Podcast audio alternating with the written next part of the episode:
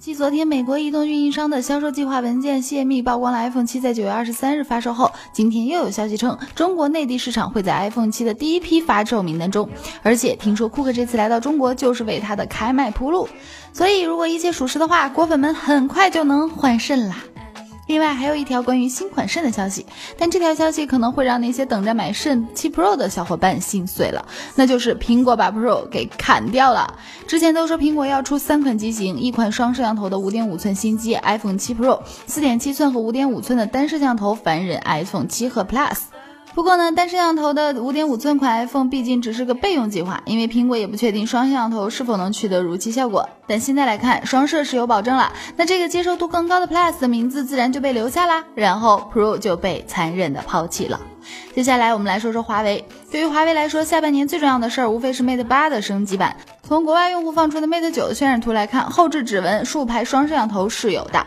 还有消息称，Mate 九的处理器会搭载麒麟九六零，并且支持快充，据说五分钟之内能充满三千毫安的电池的一半，听起来好诱人啊！哦，对了，Mate 九最快也是九月发布。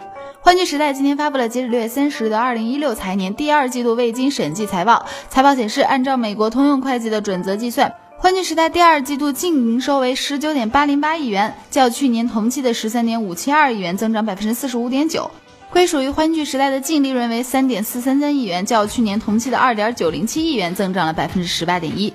然后，为了将精力放在小米公司上，雷布斯辞去欢聚时代董事长、董事一职。当然了，该投资还会投资的，以后继续担任公司顾问。像我这种穷孩子也没见过什么世面，这是不是就是传说中的甩手掌柜呢？这个要说直播也是火了很久了，无非都是些网红啊、明星啊、大佬啊做做直播。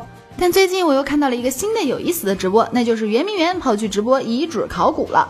直播地点是圆明园内西洋楼遗址区的远迎关，就是大水法附近。直播现场近十名工作人员蹲在地上，拿着手铲、刷子等工具，小心翼翼地推开泥土，发掘地下文物。讲真，我还是第一次听说圆明园里还有地方可以挖的，真是孤陋寡闻。什么时候还在直播呀？真想看。听说空客最近在研发空中无人驾驶出租车了，据称乘客可以通过智能手机应用打飞的。空客还说了，最早明年底就推出首辆原型车并进行测试，然后最快在十年内推向市场。这造价得多高啊？不知道十年之后能不能攒够钱打飞的出去玩耍呢？好了，今天的一篇晚报就是这样，欢迎大家下载凤凰 FM 手机客户端，也要多多关注凤凰科技，我们明天再见。